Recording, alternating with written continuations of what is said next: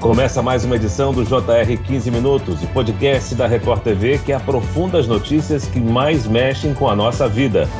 Há um mês, o governo de São Paulo decidia retirar a obrigatoriedade do uso de máscara em locais fechados, com exceção de hospitais, serviços de saúde e transporte público.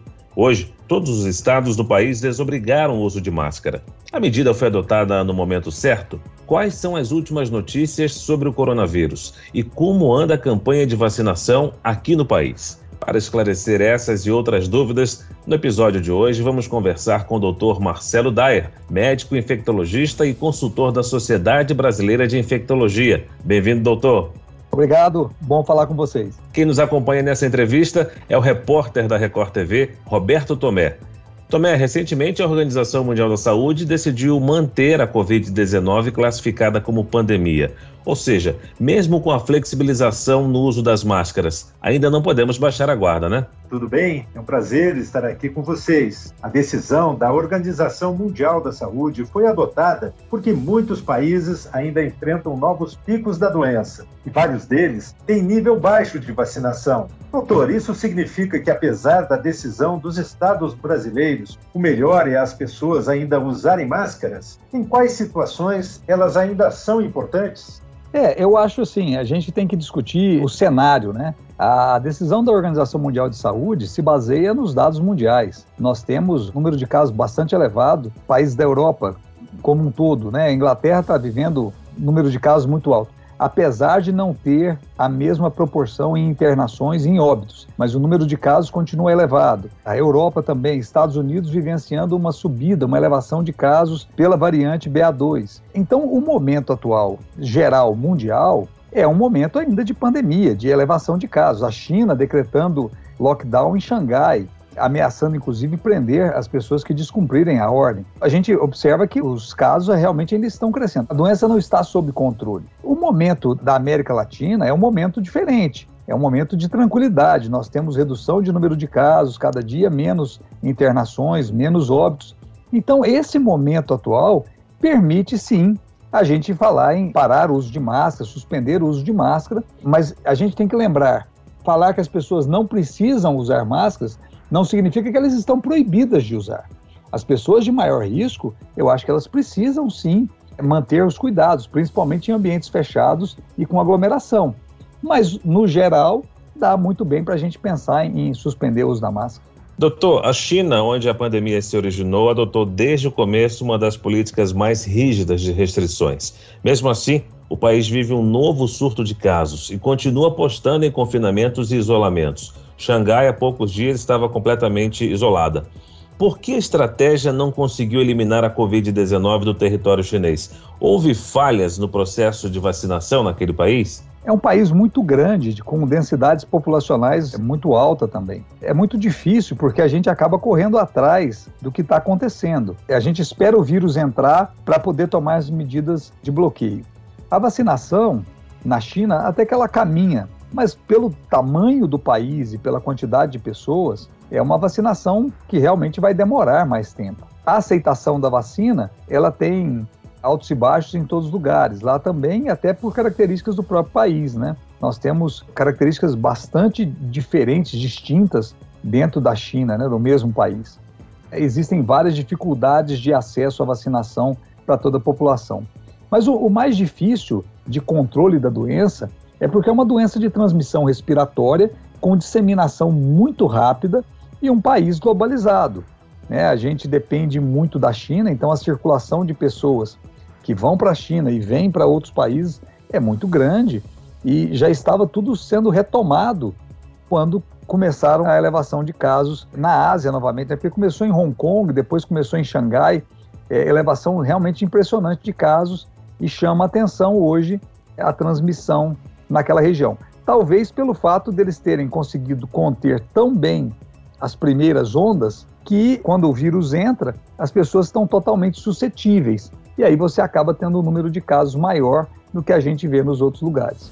O Brasil registrou no dia 13 uma média móvel de 133 mortes por dia, a mais baixa em três meses. Quais os motivos para essa tendência favorável, apesar da flexibilização das medidas restritivas em todo o país? Sim, a vacinação, sem dúvida alguma, não só esse dado como que você mostra, e a impressão é, de cada um de nós de redução de gravidade de doença, mas existem já hoje inúmeros trabalhos mostrando que entre as pessoas vacinadas, a gravidade da doença é muito menor.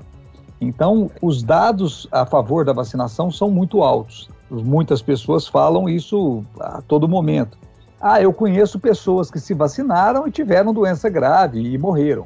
Sim, isso acontece porque vacina falha. Mas, no geral, a maioria das pessoas, e a gente observou isso agora nessa terceira onda, em janeiro e fevereiro, várias pessoas idosas que tinham feito segunda e a terceira dose com formas muito brandas da doença. O que a gente viu há um ano atrás, com pessoas vindo no consultório saturando muito baixo, não tendo leito hospitalar, isso não se repetiu em janeiro e fevereiro. Eu atendi vários pacientes idosos acima de 70, acima de 80 anos, onde o quadro parecia um quadro de resfriado comum um quadro leve e que não precisei pedir nem tomografia para esses pacientes. Então, realmente, o efeito da vacinação ele é muito evidente. Soma-se a isso uma variante que tem uma característica um pouco mais branda, mas não tenha dúvida que o efeito da vacinação foi fundamental nesse cenário todo que a gente vive hoje. Doutor Marcelo, o Brasil registrou o primeiro caso da nova cepa da variante Ômicron. Ela é uma recombinação de duas sublinhagens. Essa cepa está sendo monitorada e ainda não há evidências da gravidade ou da eficácia das vacinas já existentes, mas já se sabe que é 10% mais transmissível. O senhor acredita que ela pode se tornar um risco para a mudança no quadro atual da doença no Brasil? Sim, não tenha dúvida. A Omicron teve um papel importante na dominação, vamos dizer assim, da pandemia, pelo fato de ser altamente transmissível. A variante BA2, que é a que domina hoje a Europa e os Estados Unidos, começa a crescer de maneira impressionante, ela tem uma característica importante que é capacidade de reinfectar, mesmo quem teve Ômicron recentemente. Então, isso a gente não via com as outras, e velocidade de transmissão. Então, provavelmente a BA2 vai ser a, variante que vai dominar, né, até muito mais do que essa variante que é a recombinação de Delta com Ômicron o que está se desenhando a nível mundial é a prevalência, pelo menos nesse momento, da BA2. Aliás, doutor, o surgimento de novas variantes se tornou uma das principais preocupações em relação à doença em todo o mundo. A principal possibilidade de surgirem novas variantes se deve ao ritmo lento de vacinação em muitos países. Esse atraso na vacinação pode facilitar o surgimento de novas variantes do vírus a partir destes locais? Os cenários que a gente precisa discutir não é só o cenário de vacinação, uma vez que a vacinação não confere proteção contra a doença. Ou seja, as pessoas vacinadas ainda adoecem. O vírus tem capacidade de infectar pessoas que se vacinaram. O surgimento de mutações, de variantes, é característica do próprio vírus, que foi até certo ponto menosprezado no início e depois se dado o devido valor é, a gente já tem registro de mais de 10 variantes, que são variantes até com uma certa preocupação, registradas na África do Sul, que é um país que tem um monitoramento muito importante, muito intenso do surgimento dessas variantes. Não é só o fator da vacinação, é característica do próprio vírus. Mas enquanto essas mutações começam a surgir, talvez até por adaptação do próprio vírus ao ser humano, evoluindo de maneira mais branda, como se fosse um resfriado, e que parece que está se desenhando para isso, é muito positivo. Que nós teremos que conviver com um vírus que seja um vírus que não cause doença tão grave e que, na maioria das vezes, seja se comporte como um resfriado comum. É, o papel da vacinação, principalmente vacinas atuais, se baseando nas cepas que estão circulando nesse momento, também vai ser importante. É, vale a pena a gente lembrar que atualmente todas as vacinas que nós estamos utilizando são vacinas baseadas na cepa primitiva de Wuhan, que não circula mais. A gente precisa de vacinas mais atuais, é, baseadas nessas cepas com as variantes, para que a gente possa avaliar até qual o grau de proteção que essas vacinas novas teriam. A vacinação da Covid-19 tem avançado no país, muitas pessoas já estão com o primeiro esquema vacinal completo, mais a dose de reforço. Agora, alguns estados já estão aplicando a quarta dose nos idosos acima de 60 anos. Pergunta para o senhor, doutor Marcelo: a vacina contra a Covid-19 pode se tornar algo comum, como a da influenza, por exemplo? Nós teremos que conviver com esse vírus mesmo após o fim da pandemia? Sim, o fim da pandemia é a transformação da situação de pandemia para uma situação de endemia. É você ter uma previsibilidade de número de casos. Vários trabalhos também têm mostrado a importância da quarta dose. Provavelmente a vacinação poderá ser anual para as pessoas de maior risco. No cenário atual, hoje, brasileiro, é um cenário de vacinação de quarta dose para pessoas acima de 60 anos e com 60 anos com comorbidades também. Então, talvez esse seja o cenário que vá acontecer para frente. Ou seja, não vai ter necessidade de se vacinar toda a população novamente. Até porque é uma estratégia muito cara e muito difícil. Se o vírus tem causado doença muito grave somente nesses grupos, é mais é, óbvio a gente vacinar realmente só esses grupos. Mas num outro cenário, talvez a vacina, estando disponível para a população geral, quem quiser se vacinar, se vacina, assim como é de gripe. O governo oferece para um determinado grupo e quem quiser fazer a vacina à parte faz na rede privada. Doutor Marcelo, se entre os adultos o ritmo de vacinação foi bom, o mesmo não tem ocorrido entre as crianças. Qual a situação atual? O senhor acredita que esse baixo índice de adesão, justamente no público que mais costuma receber vacinas, se deve às notícias falsas sobre vacinação infantil? A baixa adesão nessa faixa etária pode colocar em risco o esforço que já foi feito com a vacinação no país? Oh, não tenha dúvida. O cenário de vacinação infantil no Brasil, não só para a Covid, é um cenário que preocupa. Baixas taxas de vacinação, cobertura vacinal caindo, e realmente preocupa muito as autoridades todas em relação a isso. Um grande pesquisador de São Paulo, o Dr. Esper Calas, ele escreve na coluna dele que a próxima doença a ocorrer entre as crianças possa ser a paralisia infantil porque isso está acontecendo em Israel. Israel registrou um caso, em 10 dias já passou para 7, 8 casos de paralisia infantil. Um país pequeno com uma cobertura vacinal alta. O Brasil vive um cenário de cobertura vacinal muito baixa. De todas as vacinas, a Covid não é diferente. E provavelmente, também, o que a gente observa é a questão da proliferação de fake news. Um cenário anterior, lá atrás, que quando a gente falava em vacinas para Covid, todos os pais falavam: Nossa, eu quero que a vacina chegue logo porque eu quero vacinar meus filhos.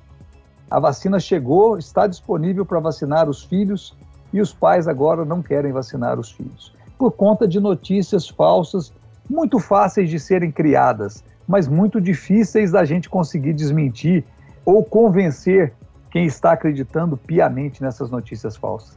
Então, as fake news têm atrasado não só a vacinação para a Covid, mas a vacinação de uma maneira geral no país está preocupante. As fake news são uma praga mesmo, né, doutor Marcelo?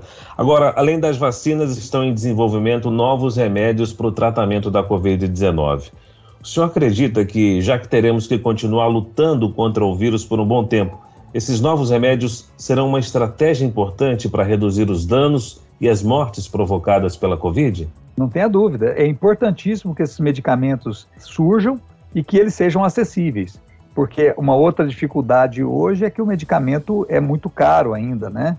É, o recém-aprovado medicamento da Pfizer para Covid, que é um medicamento oral, é muito alto o valor. E o Remdesivir, que é o da também é muito caro ainda o medicamento. Porque são duas coisas. A gente precisa avançar na vacinação, que é uma estratégia de prevenção de doença mas avançar também no tratamento para que os casos que a vacina falhou, ou os casos que falharem a vacinação, nós tenhamos medicações disponíveis e aptas e eficazes é, no controle da doença. Só assim a gente vai conseguir tanto prevenir doença quanto tratar doença e evitar doença grave. Muito bem, nós chegamos ao fim desta edição do 15 Minutos. Eu agradeço a participação do médico infectologista e consultor da Sociedade Brasileira de Infectologia, Dr. Marcelo Daia. Obrigado, doutor. Obrigado, um prazer falar com vocês. Agradeço também a presença do repórter da Record TV, Roberto Tomé. Obrigado, Tomé. Obrigado, obrigado também ao Dr. Marcelo.